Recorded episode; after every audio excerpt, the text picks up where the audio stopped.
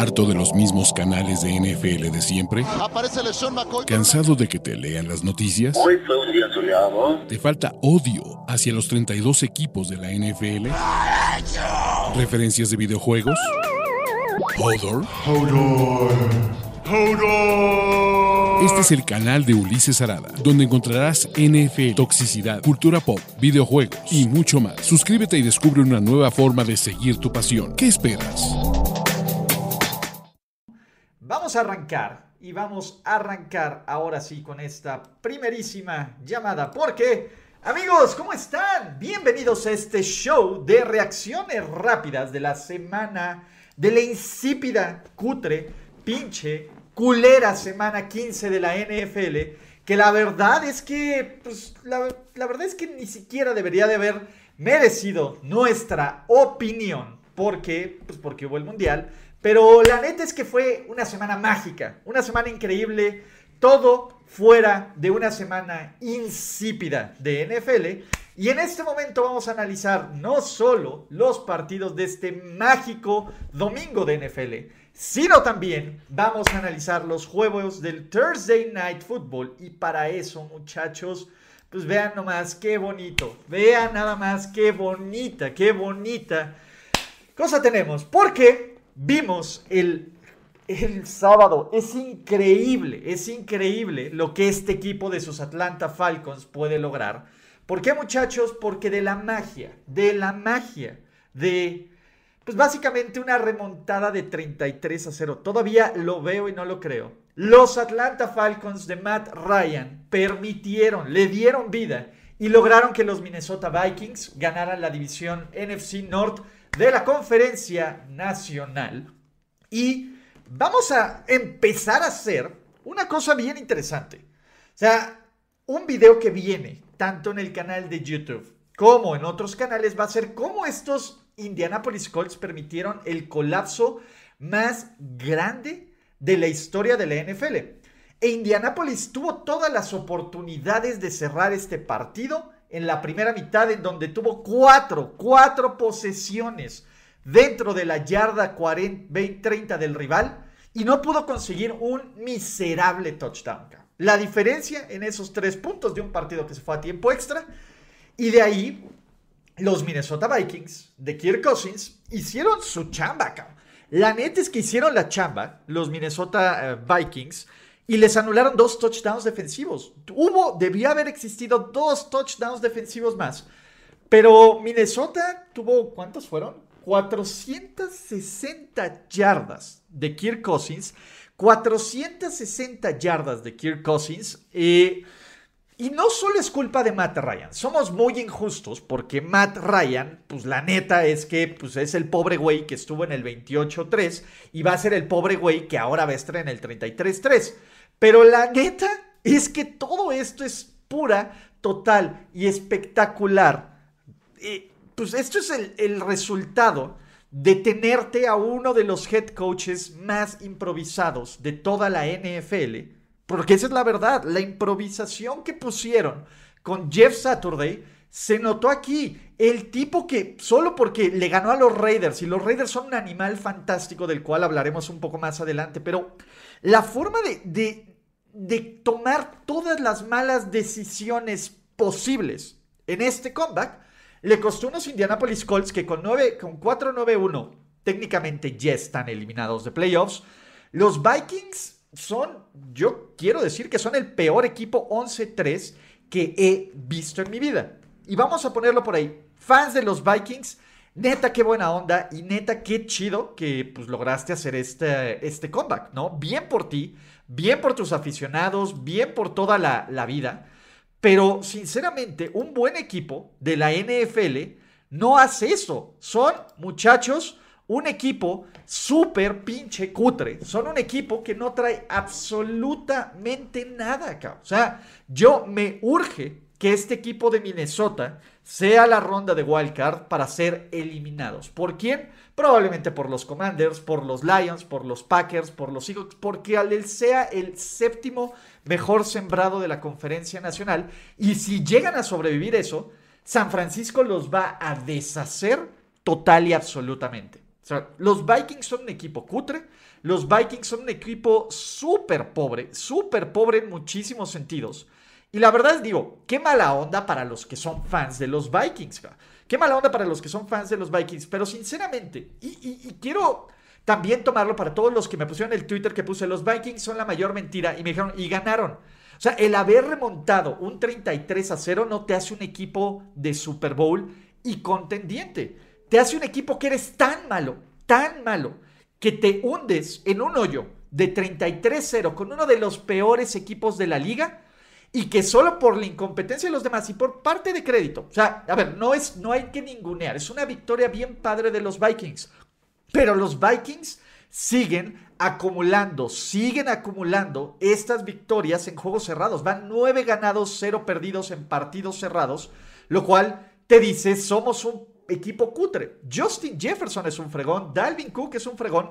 La defensiva es horrible. La defensiva de los Minnesota Vikings es la peor que se va a meter a los playoffs. Y la verdad es que mi tema es este equipo de Minnesota, en caso de ser contendiente, en caso de ser uno de los favoritos al Super Bowl, nunca debió haber estado en esta situación, En ningún momento, en ningún momento en la historia del NFL, un equipo con 10 o más victorias había estado abajo por 30 más puntos contra un equipo perdedor. Y eso es lo que pasó. Sacaron bien, felicidades, pero estos Minnesota Vikings son una mentira. ¿Cómo? Mentira. Es difícil clasificarlos como mentira pero la neta es que después de perder 3-13 contra los Cleveland Browns en un partido donde se las jugaron y no salieron, donde hubo una intercepción y un fumble en zona roja, donde Justin Tucker falló dos goles de campo, donde castigos estúpidos de la defensiva le dieron vida a unos Cleveland Browns, los Ravens ya no son, ya no son líderes de división de la AFC North los Ravens todavía, todavía siguen siendo, todavía siguen siendo un equipo de playoffs. Evidentemente, el mejor equipo de la NFL dejó de ser el mejor equipo de la NFL desde que Lamar Jackson, quien está probando cada centavo, su, cada momento su valor, que no está con el equipo, ¿no? Pues está, no está en este roster. Y pues bueno, pues de la magia, también algunos dirán, del genio ofensivo Greg Roman, los Ravens pierden en un partido donde por tierra fueron dominantes y donde pusieron a lanzar 30 veces a Tyler Huntley, con un, eh, con un manejo de partido terrible, cabrón. Terrible. Lo que hacen los Ravens, y no es que los Browns fueran una máquina, cabrón, que Miles Garrett es un chingón, güey. Pero los Ravens, este partido iba 3-3 en el segundo cuarto. Se pudo haber puesto 6-3. Que York también falló dos goles de campo. Todo mal, todo mal, pero pues bueno, ¿no? Eh, la neta, este...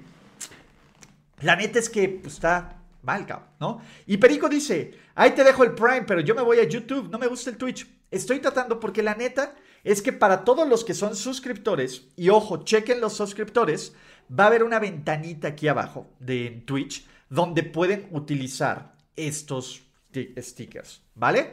Pero bueno, los Ravens todavía siguen vivos. Los Ravens pues, sí van a esperar. Les urge, les urge que regrese Lamar Jackson porque sin receptores top, con una defensiva que comita errores pendejos y en el día donde Justin Tucker sale a fallar, está bien cabrón. Pero bueno, siguiente muchachos, siguiente partido. Y los Buffalo Bills ya están calificados a los playoffs. Los Buffalo Bills sufrieron, sí, pero los Buffalo Bills le dieron la vuelta en el último cuarto y permitieron. Los Buffalo Bills le dieron la vuelta en el último cuarto y ganaron 32-29 en el frío, lanzando bolas de nieve, que es una de las cosas más maravillosas para, pues, básicamente estar vivos, muchachos. ¿Por qué? Porque de las netas, la neta es que Buffalo jugó bien. Josh Allen lanzó cuatro pases de touchdown. Josh Allen y, algunos fans de Miami dirán, es que nos robaron. La neta es que no robaron, no robaron a los, a los Bills, a los Dolphins. Creo que Miami dio un muy buen partido. Y sin embargo, y sin embargo, Miami perdió debido a malos esquemas de coaching. A mí me deja con un muy buen sabor de boca este partido de los Miami Dolphins porque uno me demostraron que pueden correr el balón. Y eso es algo que debe de preocupar a los fans de los Bills, que les puedan correr el balón de la forma en que les corrieron. Dos, yo no sé por qué Miami dejó de correr el balón, esa es la verdad. Y tres, creo que si se mejora la protección, estos Dolphins pueden ser un equipo, pues, corriosón. Miami todavía está en posición de playoffs. Es poco probable que estos Miami Dolphins no califiquen a los playoffs porque tuvieron la fortuna de que perdieran los Jets, tuvieron la fortuna de que perdieran los Patriots y todavía controlan su propio destino. Pero estos Miami Dolphins necesitan más balance. Creo que a McDaniel es como el chavito que juega Madden y que le ganan, que está corriendo bien, pero dice, no, no me siento vivo corriendo bien y tengo que arriesgar a mi coreback y tengo que lanzar ciertos pases. Tua, no fue un partido fácil para Tua, no fue un partido fácil para los Dolphins, pero demostraron que pueden competir como visitantes en contra de uno de los favoritos contendientes de la, NFC, de la AFC después de dos semanas viéndose del riel. Buffalo ganó, sí, Buffalo está en playoffs, pero Buffalo debe de, de sentirse poco seguro viviendo al límite, porque esa es la verdad. O sea, Josh Allen se aventó unos pases bien espectaculares, pero el pase de touchdown en el segundo cuarto a, James Cook es una jugada muy estúpida de, de, Josh Allen, porque si ese pase no lo completa, pues lo que hace es, se acaba este partido y pues la verdad es que este juego, pues no toma estos puntos, acá. Y esa es la bronca. El fuck it de Josh Allen, eh, si es un tema bien peligroso, a ver si tenemos más stickers, sí. Uy, a ver, aquí está, miren, el fuck it de Josh Allen, ¿no? Pero tienes a alguien como Dawson Knox que está regresando a ser un buen coreback. Tienes a alguien como el juego terrestre, Singletary te suma. Eh, Stephon Diggs sigue siendo una máquina. Gabriel Davis está haciendo estas piezas. Solo que la defensa, la defensa de sus Buffalo Bills puede ser el punto débil pero tampoco hay que ponernos tan exquisitos, porque esa es la verdad, no hay que ponerse tan exquisitos cuando estos, eh, pues cuando estos, el todos los equipos de la AFC contendientes en esta semana 15 sufrieron. Ganaron, sí, pero no se ve como que haya un lugar imbatible, ¿no? Los que sí, muchachos, agiten esas toallas, agiten esas toallas. ¿Por qué? Porque los Steelers, esta no será la semana en que tendrán un récord perdedor en la temporada 2023 de la 22 de la NFL. Mike Tomlin, Kenny Pickett, no fue Kenny Pickett, perdónenme, Mitchell Trubisky, Dionte Johnson y una defensiva que limitó a tan solo 21 yardas por tierra a un equipo de los Panthers, se impuso, fue a Carolina, ganó sin muchos problemas y se mantiene medianamente vivo medianamente vivos en esta lucha por los playoffs NFL 2023. La neta, la neta es que pues, Pittsburgh no va a llegar a ningún lado, pero los Panthers también eran una super ultra mentirota. Carolina todavía puede ganar esta división, porque todavía le falta un juego contra sus Tampa Bay Buccaneers, que también son una mugre. Más adelante hablaremos de eso. Pero los Steelers, pues bueno, Najee Harris no fue, a ver, no fue de la forma más bonita, porque el promedio de yardas por acarreo fue horrible de los Steelers. Pero Pittsburgh dijo, güey, nuestro plan de juego va a ser limitar los pases de Mitchell Trubisky, que lo hizo re bien con Deontay Johnson. Vamos a correr, correr, correr, correr, correr y correr. Y vamos a hacer que la defensiva se haga cargo, se haga cargo eh, pues de este partido. Y la defensiva se hizo cargo de este partido. TJ Watt hizo cosas de TJ Watt, Cam Hayward hizo cosas de Cam Hayward.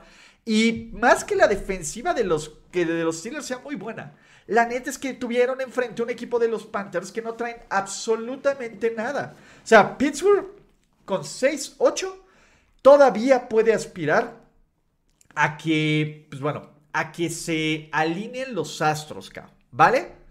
El problema es que para como está la temporada y para la mala suerte que tuvieron los Steelers, pues si pierden en contra de los Raiders el próximo sábado, se finita y se acaba todo, ¿vale? Eh, pero del otro lado, los Panthers, digo, Sam Darnold no lo hizo mal. Sam Darnold tuvo algunos momentos interesantes, pero Sam Darnold también tiene que ser, eh, tiene que ser uno de estos corebacks bien cutrezones, O sea, el problema es que Carolina, ¿no? Tiene, en este momento está en un, como lo llamaría Mike Bravel, un crossroads. ¿Por qué?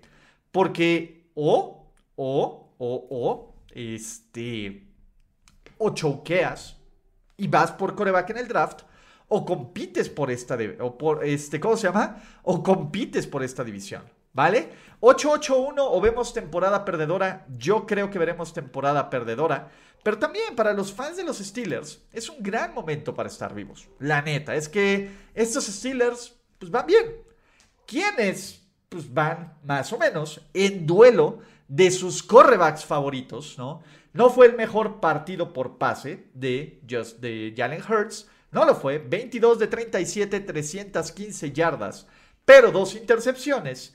Pero si sigue corriendo ese coreback, va a seguir anotando. Va a seguir anotando. Y Jalen Hurts tuvo tres touchdowns por tierra encontró a Arthur Juan Brown y a Devonte Smith en múltiples y totales ocasiones. Y la neta es que en esas múltiples y totales ocasiones que encontró a Justin Fields, lo hizo pues bastante bien. Y de ahí, los Fly Eagles Fly on the road to victory consiguieron el triunfo 25-20 en contra de un Justin Fields que una vez más eh, pues lo hizo lo suficiente para hacer este partido cerrado, porque esa es la neta, fue, hicieron lo suficiente para hacer este partido cerrado, pero se nota la falta de armas que tiene alrededor. O sea, Chicago creo que es un equipo que tiene piezas para construir y piensen que es un equipo que está a dos, tres años de ser medianamente exitoso. El problema aquí es que pues bueno, estos eh, Chicago Bears, pues no van a llegar muy lejos, muchachos. Este año van a tener un pick alto del draft, necesitan línea ofensiva, necesitan defensiva, ¿vale? Los cínicos y los haters de los Cowboys, que, que digan los haters de los Eagles, que son los Cowboys, que la neta es que estén raro, que no se estén manifestando aquí, dirán, bueno, ¿qué no vas a decir que los Eagles son una mentira? Por lo menos los Eagles ganan su juego pinche cutre y cerrado, cabrón. Y Filadelfia tenía el control de este partido antes del pase de Hail Mary de Justin Fields en, eh, pues bueno, en el pase profundo. Ahora, ¿qué es lo que está pasando? Filadelfia, eh, pues la neta es que Filadelfia cuando necesitó cerrar la puerta, cuando necesitó ser un equipo eh, que tenía que controlar el balón y conseguir los primeros y 10 clave, lo hicieron. Sí, Obviamente, los Vikings ganaron feo, pero ganaron feo. Una cosa es ganar feo y otra cosa es permitirte que te bajen 33 a 0. También entre los perros o los vikingos o los gatos o lo que lo quieran poner, hay clase. A mí me parece que Filadelfia, si bien es una derrota que dices, que es una victoria que dices, ok, no son tan fuertes y te ponen en duda el juego contra San Francisco, creo que todos estamos de acuerdo que siguen siendo el equipo a vencer en la conferencia nacional. Todos estamos de acuerdo que este equipo de Filadelfia sigue siendo una de las ofensivas más dinámicas de la liga y esta defensiva de Filadelfia presiona bien al coreback, genera robos de balón y en general es un equipo completamente armado en esta temporada. ¿Vale? Filadelfia gana con este récord de 13-1 con una victoria más que tengan en los últimos, en los últimos tres partidos, Filadelfia podría amarrar todos los juegos en casa de los playoffs NFL 2023, así que es un gran momento para ser fan de los Eagles y casi ocurre, casi no sucede, pero no, no pudo ocurrir la magia de Davis Mills, no pudo ocurrir la magia de sus Houston Texans y una vez más, los Houston Texans llevaron al límite a un equipo que es contendiente o que por lo menos tenía, estaba peleando por ser el mejor equipo de su conferencia. Y una vez más los Houston Texans no lo pudieron lograr. Kansas City le gana 30-24 a los Texans en Houston en un partido donde Mahomes al final cerró, cerró muy bien, ¿no? Y que Mahomes encontró este ritmo y que Mahomes con sus piernas y con su brazo tomó el control de este partido. Pero lo que sí, lo que sí es un hecho, es que esta defensiva de Kansas City, como alguien se los ha estado diciendo durante todo el tiempo, es el punto débil de este equipo. Ok. Isaiah Pacheco corre para 86 yardas. Jerry McKinnon también tiene un touchdown en tiempo extra. Mahomes también anota, ¿no?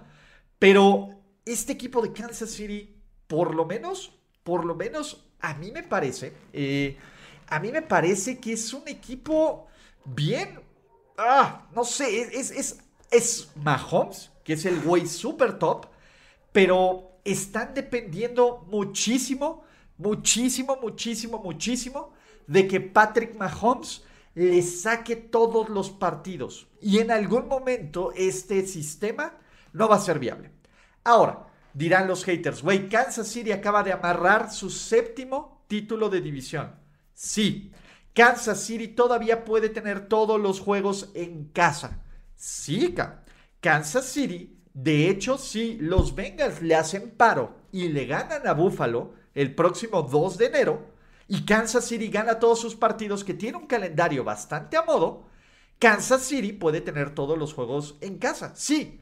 Pero si Kansas City llega a perder un partido, para como esté el margen de error, estos Chiefs podrían ser no solo el segundo, el tercer mejor equipo de la NFC, porque ya sabemos que el ganador de la AFC South que tampoco está escrito en piedra, pues va a ser el peor equipo en entrar eh, de los de Wild, de los líderes de división. Pero entre los Bengals, los Bills y los Chiefs, los madrazos van a estar buenos. ¿Qué me gustó de Kansas City? Mahomes. Pues al final, Mahomes en un momento que este partido, pues la neta es que se veía medio complicado, ¿no? Cuando, pues bueno, iniciando en el último cuarto, este equipo de, de, los Texans va ganando, Kansas City, pues Mahomes le dio la vuelta. Pero también me preocupó que Kansas City tuvo oportunidades interesantes de, matar este partido en tiempo extra y no convirtieron con el sack. Harrison Butker, ya hay que empezar a ponerlo a Harrison Butker como uno, como un problema acá. Falla puntos extras, ya no es el pateador certero Pro Bowl que era hace unas temporadas, el brother no está bien, cabrón.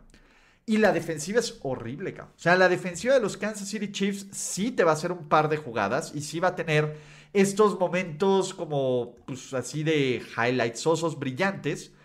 Pero la neta es que esta defensiva es cutre, cabrón. La defensiva de los Chiefs es un gran problema, cabrón. Y esta defensiva de los Chiefs puede ser expuesta, bueno, más bien ya las expuso los Bengals los Bills tuvieron un día más o menos bueno, hasta los Colts, cabrón, los expusieron.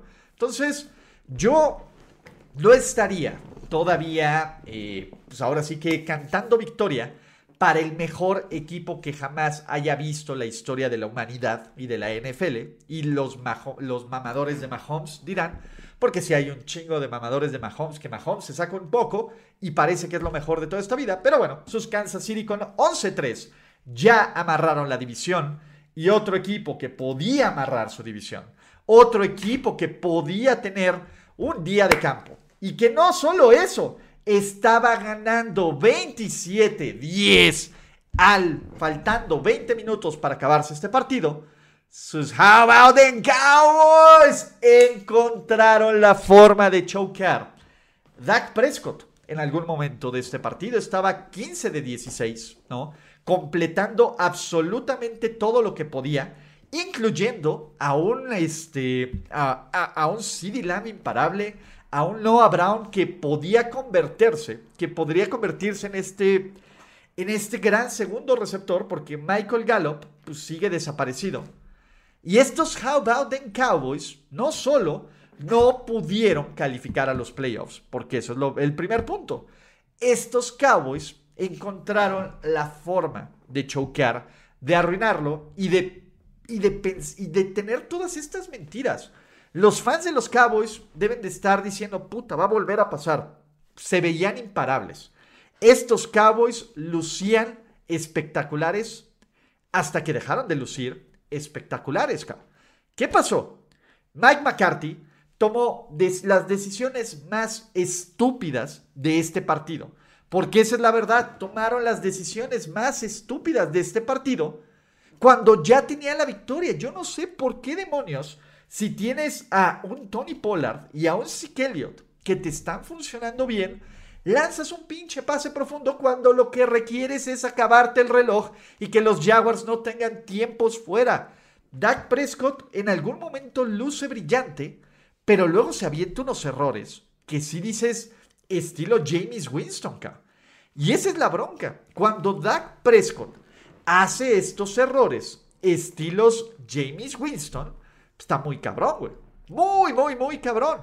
Y además, ¿se acuerdan de la super defensiva de los Dallas Cowboys? Que era mejor que la de los 49ers, que era histórica. A ver, Micah Parsons hace sacks. Y eso está bien padre, cabrón. Pero Micah Parsons estuvo desaparecido cuando su equipo más lo necesitaba, cabrón. ¿Cuál es el problema aquí de Dallas? Todos estos mitos se están cayendo. Usted, ningún fan de los Cowboys y en general ningún fan de la NFL podría estar tranquilo sabiendo que en cualquier momento de playoffs Dak Prescott va a cometer estos eh, errores estúpidos. Y no, es un pésimo momento para ser Dak Liver, ¿no? Dos, Mike McCarthy va a hacer algo para cambiar y destruir por completo el momentum de este equipo. Tres, esta defensa se está cayendo a pedazos, La neta, cabrón. Esta defensa se está cayendo a pedazos. Y eso no hay que quitarle nada de mérito a los Jacksonville Jaguars, que con un récord de 6-8, los Jaguars con un récord de 6-8 pueden competir por su división, porque están a un partido y todavía les queda un juego contra los Titans. Pueden competir por su división. Los Jaguars no solo pueden competir por su división, ya encontraron, ya encontraron a un, a un Trevor Lawrence que en las últimas semanas lleva 16 touchdowns, 0 intercepciones y que parece que ahora sí luce como el pick 1 del draft 2023. Y algunos de ustedes dirán que luce como el coreback mejor preparado de su generación. ¿Por qué? Porque lo es el cabrón, ¿no? Y, Trevor Lawrence y Say Jones, cabrón. O sea, cuando Say Jones, yo pensé que solo a los Ravens podía tener el partido de su vida. Cuando Say Jones es un capo, pues Say Jones está cabrón. 100 yardas, 3 touchdowns. Ivan Ingram está jugando, Ivan Ingram está jugando como si fuera uno de los tipos más, más dominantes en la posición de tight end. Y poco a poco, estos Jaguars pues están dando la vuelta. Doug Peterson se la vuelve a aplicar a los Cowboys y además ayuda a los Fly Eagles Fly. Y en general, creo que Jacksonville, no sé si les alcance, porque eso también es importante decirle. Yo no sé si este equipo de los Jacksonville Jaguars les alcance este año para ganar, para ganar este partido. Pero lo que sí sé es que el siguiente año deberían de salir como favorito absoluto para ganar esta división.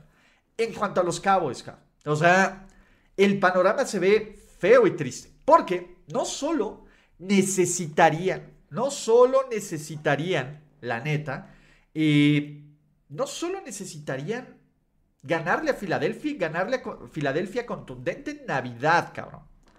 Yo creo que necesitarían ganar todos y que Filadelfia colapse para ganar y tener todos los juegos en playoffs en casa. Lo cual se ve más como un deseo de Jerry Jones que otra cosa. Y otra vez más, luce como este equipo que creo que aún así, aún así, estos Cowboys creo que son uno de los cuatro cinco mejores equipos de la conferencia, pero el tope de estos Dallas Cowboys, a menos si las cosas, al menos si las cosas, este, se dieran como se dan ahorita, yo no esperaría que los Dallas Cowboys pasen de una ronda divisional de los playoffs y no tendrían por qué pasar de esa ronda divisional de los playoffs, ¿no? Era un partido donde básicamente Nuevo Orleans dijo, aún no estamos muertos, es lo único que se jugó, de la mano de un Tyson Hill, de la mano que tuvo un quarterback rating perfecto, de la mano de un Andy Dalton que lanzó dos pases de touchdown y sufriendo porque también se la jugaron en cuarta oportunidad para darle una oportunidad más al debut de Desmond Reader, ¿no? Los New Orleans Saints le ganan 18-21 a los Atlanta Falcons en un partido que la neta es que estuvo bien cutre, que la neta es que ni Cordagout y, y pudo ayudarnos, pero pues la verdad es que pues Atlanta ya está muerto, ¿no? y, y, creo que estos Falcons es un equipo bien mal entrenado. Y para los que dicen Reader es un Mariota, pues yo creo que es el esquema de Arthur Smith, O sea, no vas a arriesgar, no vas a evaluar, entonces ¿para qué demonios lo ocupas? Del otro lado, lo que sí es elite es la defensiva de, no, de, de es esta defensiva de New Orleans, cabrón. Por lo menos New Orleans está encontrando en este cierre de temporada esta capacidad de todavía competir. Los Saints todavía tienen posibilidades. A ver, piensen. Los Buccaneers están de líderes de división, pero atrás tienen a los tres enanos encima de ellos. Es maravillosamente cutre y pinche que estos equipos tengan oportunidades. Pero bueno, antes de continuar, eh, quiero recordarles que este stream fue exclusivo de Twitch. De hecho, hay una forma de que ustedes puedan, van a venir más los live streams, van a ser en Twitch y va a haber esta forma de, de hacerlos muchísimo más dinámicos, lo cual va a estar bien chingón. Todavía va a haber contenido en YouTube, ganadores, perdedores, viene una radiografía de cómo se dio el mayor regreso en la historia del NFL, Power Rankings, etc. Entonces no vayan por ahí. No olviden suscribirse tanto a Twitch como a YouTube en Ulises Arada, activar sus notificaciones, ¿no? Y pues obviamente pegarle un like a este video. Y de ahí vamos a continuar porque el equipo más luchón de toda la liga, sus Detroit Lions, sufrieron, sí, eh, les costó un huevito, absolutamente. Cada vez, cada vez más pudieron haber revivido al muerto viviente que fue Zach Wilson, que no jugó mal. Zach Wilson, si bien tuvo su intercepción, encontró a Garrett Wilson, encontró a su Tyrant Usoma para dos touchdowns y puso este partido 17-13, faltando 4 o 5 minutos por jugar. La neta es que lo hacen. La defensiva de los Jets hizo una buena chamba conteniendo, conteniendo, conteniendo a este equipo que, este, pues que era una bachata de los Lions, pero de la mano de Jared the Goat, Jared the Goat. Y de estos Detroit Lions que dijeron no hay una cuarta y uno, dos y tres que no nos la vayamos a jugar. En cuarta y pulgadas, lo que parecía solo un pequeño pasecito para el primer y diez se convirtió en la anotación de 51 yardas. Y Greg de Lex y, aquí hay que criticarle el manejo de reloj. El manejo de reloj, el terrible manejo de reloj de Robert Sale en esta última serie ofensiva, pero eso no fue el problema de los Lions. Greg Deleg no pudo empatar el partido. Sus Detroit Lions se ponen 7-7. Están a punto de tener un récord ganador. Y no solo eso, están metidos de lleno, de lleno, de lleno, de lleno en el panorama de los playoffs NFL 2022, mientras que los Jets se caen. Y seamos realistas, sin Mike White no se veía, no se veía y pues un, tema así, pues importante, cabrón. La neta es que Mike White sí es el cocoro de este equipo. Le rescataron, le rescataron un, un par de pases que no debe haber lanzado. Pero eso no es bronca, eso no es bronca del equipo del pueblo. Y Detroit me demostró que puede ganar fuera de casa, puede ganar fuera de en contra de una defensiva elite, porque nos guste o no, la defensiva de los Jets si es una de las 10, 12 mejores de la liga. Y nos mostró que puede ganar en un partido donde Jared Goat, Jared de Goat, si bien no fue el güey más certero, hizo las suficientes jugadas para ganar constantemente este partido. Y ese es el punto. A mí me gustó muchísimo lo que hizo eh, Amon Brown. Ojo, Jared Goff no dejó de, de, fallar algunos pases. El pase este que vuela al novato, a Jameson Williams, que lo tenía acá, que lo pone súper corto, más bien no lo vuela, que lo pone corto, pues sí es un tema de broncas del Super Bowl.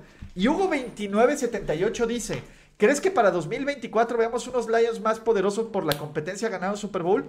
¿Para qué te esperas a 2024, Hugo 2978? Imagina cosas chingonas E imagina, e imagina que serán estos Lions del 2023, porque la verdad es que tienen muchísimos recursos, tienen un equipo bien entrenado y que tienen que mejorar una defensiva. O sea, no fue el mejor partido de Jeff Okuda, pero nunca lo es, ¿no? Tienen, tienen que hacer algunas piezas importantes. Detroit es un equipo bien entretenido de ver. Y ese es el punto. Detroit, si se enfrenta, por ejemplo, que, que Detroit se enfrente a Minnesota en la ronda de Wildcard, yo sin lugar a dudas, sin lugar a dudas, pondría como mi pica Detroit dependiendo de las lesiones. Entonces, a mí sí me gusta, y a mí sí me gusta para dónde ven estos Detroit Lions. Y si están ganando con el luchón de luchones, bien. Oficialmente los Arizona Cardinals están eliminados. De hecho, eh, pues por segunda semana consecutiva, su coreback titular no termina el partido. Tuvo que hacerlo Tracy McSorley. Tracy McSorley tiró dos intercepciones. Colt McCoy lanzó otra intercepción. Y sin Russell Wilson, estos Denver Broncos superaron la barrera de los 20 puntos por semanas consecutivas e hicieron el pick de los Seattle Seahawks más cutre. Denver se pone con un récord de 4-10, que está bien padre. Denver se pone con un récord de 4-10, que está bien padre. También están eliminados de playoffs. La neta, muchachos, es que les voy a ser bien sincero. Ni siquiera, ni siquiera me digné a ver este partido, porque este juego sí estuvo del Rielka. Del Riel y del Nabo. Entonces, Bien por la defensa de Denver. Bien por JJ Watt, que se ganó 700 mil dólares en bonos, ¿no? Por, por generar sacks. Pero de ahí, ojalá y los Arizona Cardinals tengan un cambio de head coach. Porque, y ahí sí, yo se los dije, muchachos, se los dije. Cliff Clinsbury, pues era un verdadero robo. Y vayamos a los juegos de la tarde, que parecían que iban a estar cutres. Y nos dieron finales inesperados. Y vamos a dejar el más inesperado de los finales para el final, ¿no? Porque en algún momento sus Tampa Bay Buccaneers estaban ganando 17-0 y se veían como un equipo que decían, güey, si este equipo de Tampa Bay se enracha rumbo a los playoffs, abusado, abusados y abusados. Sin embargo, con un tercer, uno de los peores tercer cuartos que he visto en mi vida, con errores de tomas de decisiones, con errores de castigos, con errores de Tom Brady, con intercepciones, fumbles, absolutamente todo. El colapso, el colapso de Tampa Bay, el, el colapso de Tampa Bay fue terrible, cabrón. Fue terrible. Yo no había visto algo así. Y por primera vez en la historia, un equipo de Tom Brady que iba ganando por 17 puntos, pierde, colapsan en casa, en casa, y Cincinnati sí nos preocupó, pero Joe Burrow, a pesar de la intercepción en la primera serie ofensiva, pues Joe Burrow se logró, pues ahora sí que, ¿qué les puedo decir muchachos? Se logró quitar la espinita de encima, de encima. Y estos Bengals ganaron y ganaron contundentemente. Llamar Chase, Tyler Boyd, Wilcox, T. Higgins, güey, repartió el balón, repartió el balón como todos. Y si bien podemos decir que Tom Brady no jugó bien, güey, Tom Brady no fue el principal responsable de esta catástrofe. Creo que fue una labor de equipo. También Tom Brady ayudó a esta catástrofe. Aún así, con este récord de 6-8, por increíble que parezca, Tampa Bay tiene todas las posibilidades, todas y cada una de las posibilidades de meterse estos playoffs. O sea, Tampa Bay debería, a pesar de esto, ganar su división, porque ya pasó lo que parecería lo más difícil de su calendario. Y como están jugando el resto de la división, de los cuatro equipos no se hace ni medio equipo competitivo, cabrón. Este equipo ni a los Vikings le gana. Para que, para que vean, fans de los Vikings, que podemos decir cosas bonitas de su equipo. Pero este equipo ni a los Vikings le gana.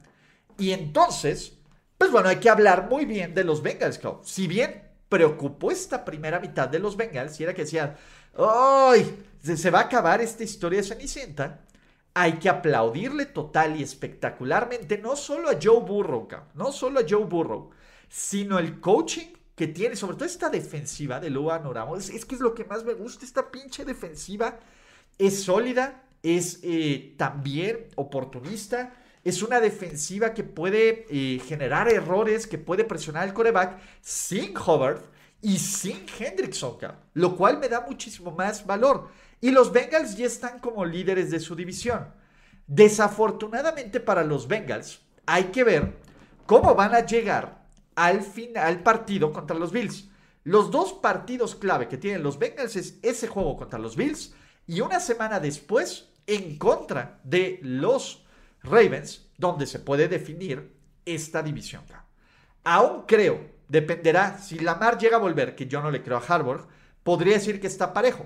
De lo contrario, yo veo a los Bengals ganar esta división y veo a los Bengals ser un equipo bien complicado, Pero a Cincinnati, digo, tendrían que, para que Cincinnati gane todos los juegos en playoffs en caso, tendría que barrer, ganar todos los partidos y que Kansas City pierda al menos uno. Por eso fue importantísimo que Kansas City no terminara de choquear al 100% con los Texans. Porque si Kansas City hubiera perdido contra los Texans, el panorama de playoffs hubiera, de, ganar el 1 se hubiera vuelto un shitstorm, cabrón. Un shitstorm. Y del otro lado, o sea, por 30 minutos Tampa Bay me mostró algo, cabrón. Y luego los otros 30 minutos Tampa Bay nos mostró por qué este año ha sido una catástrofe espectacular, cabrón. O sea, yo... Yo ya dejé ir. A ver, Tampa Bay puede sacar un susto en playoffs, absolutamente. Y si les toca a Dallas, o sea, es que ese es el tema. Yo todavía sigo creyendo que si Dallas llega a jugar en Tampa Bay en el futuro Monday Night Football de la ronda de Wildcard, de lo que podría ser el último partido de Brady, aunque ya después hablaremos del futuro de Brady, Tampa Bay puede sacar ese partido.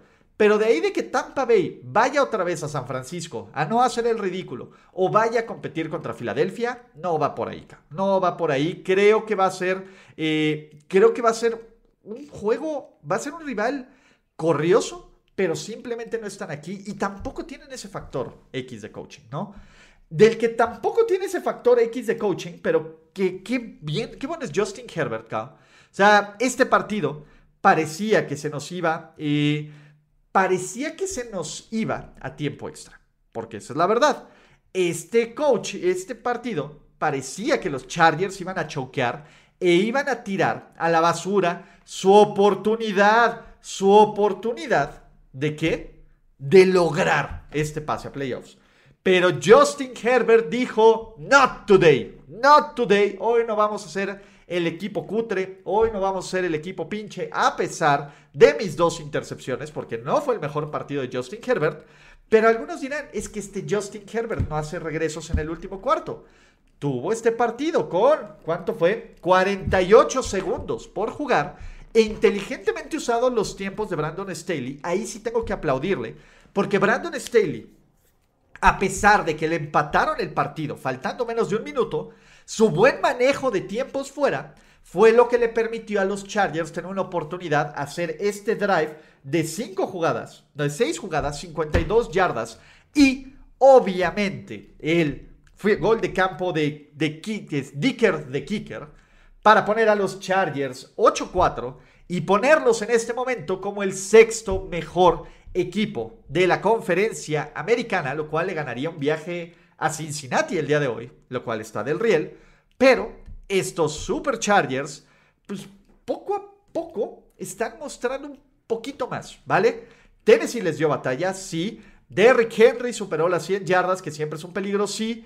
Pero pues, la verdad es que estos Titans fuera de Okoronko no tienen absolutamente ningún playmaker. O sea, sí extrañan a cierto, a cierto equipo y a cierto jugador, ¿no? Eh, eh, a, cierto Arthur Juan Brown. Y Tennessee no solo está en ese problema, Tennessee ya solo tiene un juego de ventaja sobre los Jaguars para ganar la división, lo que parecía que era algo asegurado, lo que parecía que era algo asegurado en esta división, pues ya no se ve tan sólido. Y mucha gente tiene, a ver, tiene cierto nivel de, a ver, tienen gran razón por no creerle a estos Chargers. A ver, yo estoy completamente de acuerdo. Yo tampoco le creo a estos pinches Chargers. Pero, muchachos, pues están ganando. Ya le ganaron a Miami. Entonces tienen ese criterio de desempate. Están sólidos en esta división. Los Pats, vean, a ver, ¿quiénes son? ¿Quién es quien puede competir con estos Chargers? El calendario de los, de los, de los Jets y de los Pats es dificilísimo, cabrón. Los Steelers no van a ganar todos y los Chargers no van a choquear todo por muy gran deseo que sea. Los Raiders ahí medio están, cabrón, pero los Raiders también debieron de haber perdido este partido y lo ganaron de una de las formas más maravillosas. Y los Chargers están ahí. Los Titans sí se ven, o sea, sí se ven como el peor equipo de la conferencia americana que puede entrar, o no a playoffs, pero ustedes díganme en los comentarios si creen que no entren. Y vamos a cerrar con broche de oro. ¿Por qué? Porque parecíamos que nos íbamos a tiempo extra acá. Parecía que nos íbamos a, pues básicamente, eh, pues sí, donde Derek Dalitascar era el güey más elite y clutch. Pero los Patriots, que rara vez hacen pendejadas, hicieron una de las jugadas más estúpidas que yo he visto en toda mi vida. Yo yo estoy sorprendido, cabrón. Yo no sé qué demonios estaba pasando en un equipo de los Patriots que suelen no cometer errores estúpidos, que suelen no hacer estupideces, que suelen no hacer unas idiotes. Bill Belichick va a matar a muchísima gente, va a entregar a Patricia, porque vean, la jugada se las voy a leer como dice el playbook. Ramondre Stevenson corre hasta la yarda 32 de la, la última jugada del partido. Lo único que buscaban los los Patriots era un milagro para no irse a tiempo extra. Esto ya estaba empatado, cabrón, ¿vale? Pero bueno, Ramón de Stevenson corre a la yarda 32 y manda un pase lateral a Jacoby Meyers, cabrón. Jacoby Meyers se empieza a echar para atrás, cabrón. Durísimo, durísimo, durísimo, durísimo. Hasta menos 8 yardas. Y Jacoby Meyers dice, voy a echarme otro lateral. Vamos a sacar de esto. Y es una catástrofe porque el lateral termine en las manos de Chandler Jones. Y el único que puede hacer, el único que puede hacer algo para frenar a Chandler Jones es el hombre, es el ícono, es el mito, es el coreback mejor preparado de su generación, Michael McCorkle Jones. Evidentemente, Michael McCorkle Jones, pues el güey lo atropella durísimo y Chandler Jones regresa 48 yardas, 48 yardas este fumble, en donde pues, la verdad sí es una estupidez monumental. Y empecemos, este fue un partido que eh, en, frustrante, cabrón. Los Raiders iban ganando 3-17. Los Raiders habían aprovechado los errores de los Patriots. La ofensiva de New England no generó absolutamente nada, cabrón. Fuera de las 172 yardas por tierra de Stevenson, de eso no generaron absolutamente más. Mac Jones tuvo 112 yardas por pase. Es una mamada que un coreback titular contra la defensiva de los Raiders, no estaba jugando contra los 49ers, contra la defensiva de los Raiders, tuviera 112 yardas por pase. O sea, este partido los Raiders hicieron todo para perderlo, porque de ir ganando 17-3, los Raiders lo fueron perdiendo 24-17 con un pick six de Derek Dallaskar que era también para cortarle las manos, para cortarle absolutamente todo, ¿no? Pero, pero, pero, pero, pero, porque Dios es grande, cabrón. Vino eh, un par de. La serie ofensiva del final de los Raiders, hay que aplaudirla. Derek Carr convierte en tercer y diez. Derek Carr hace un par de jugadas interesantes. Pero también los Raiders, los Patriots choquean. Y los fans de los Pats dirán, es que nos robaron porque ese touchdown de Cole no era. La verdad, la verdad es que ese touchdown, si no lo marcan touchdown, y es una de las jugadas más difíciles que yo he visto de revertir, porque no hay una evidencia irrefutable. Ese es el punto. Y la definición para revertir una jugada es que tiene que ver eh, evidencia irrefutable y que tiene que quedar más claro que 10 borrachos en una cantina deciden que esto fuera la jugada para definirlo. Y ninguna de las tomas te dejen claro que pisa fuera. Podría parecer en eso. Uy, miren, ya me hicieron un, ya me hicieron un este, sticker de derp. Gracias, carnalito, ¿no? Pero ninguna de estas jugadas parece como, como, como este equipo y, estos pinches... Ah, o sea, es touchdown. Pero si no lo marcan touchdown, es pase incompleto. Y ahora sí, ya, nos, ya estábamos listos para prepararnos a ir a tiempo extra. Llega esta catástrofe.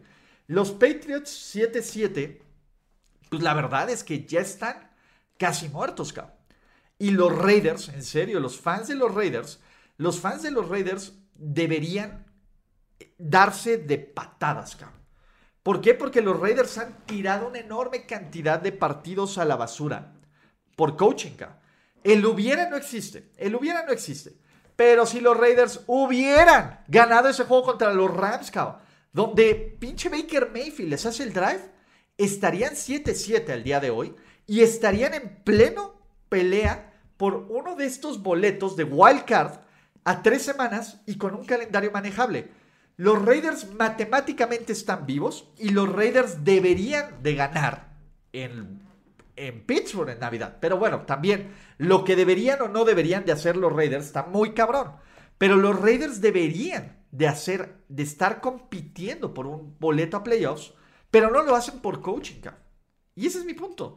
Ese es el gran problema. El coaching es el principal problema de sus Las Vegas Raiders. Como nuestro principal problema es que el tiempo se ha acabado. Mi nombre es Ulises Arada. Estas fueron las reacciones rápidas que pudieron ver en vivo en Twitch, les voy a dejar, que van a ver on demand en YouTube. No olviden suscribirse, activar las notificaciones, dejarme en los comentarios en Twitter qué fue lo que más les gustó de esta domingo, de este insípido fin de semana de NFL. Los quiero muchísimo, amigos, y nos vemos en otros videos. Chao, bye bye. Gracias por escuchar el podcast de Ulises Arada. No, God! No, God, please, no, no. Esperemos que tus oídos no hayan sangrado tanto. Te esperamos en la siguiente emisión y no olvides suscribirte en tu plataforma favorita como Spotify, iTunes o Google Podcast. Hasta la próxima. See, he. Now, give me money. Or I shoot him, and I shoot all you motherfuckers.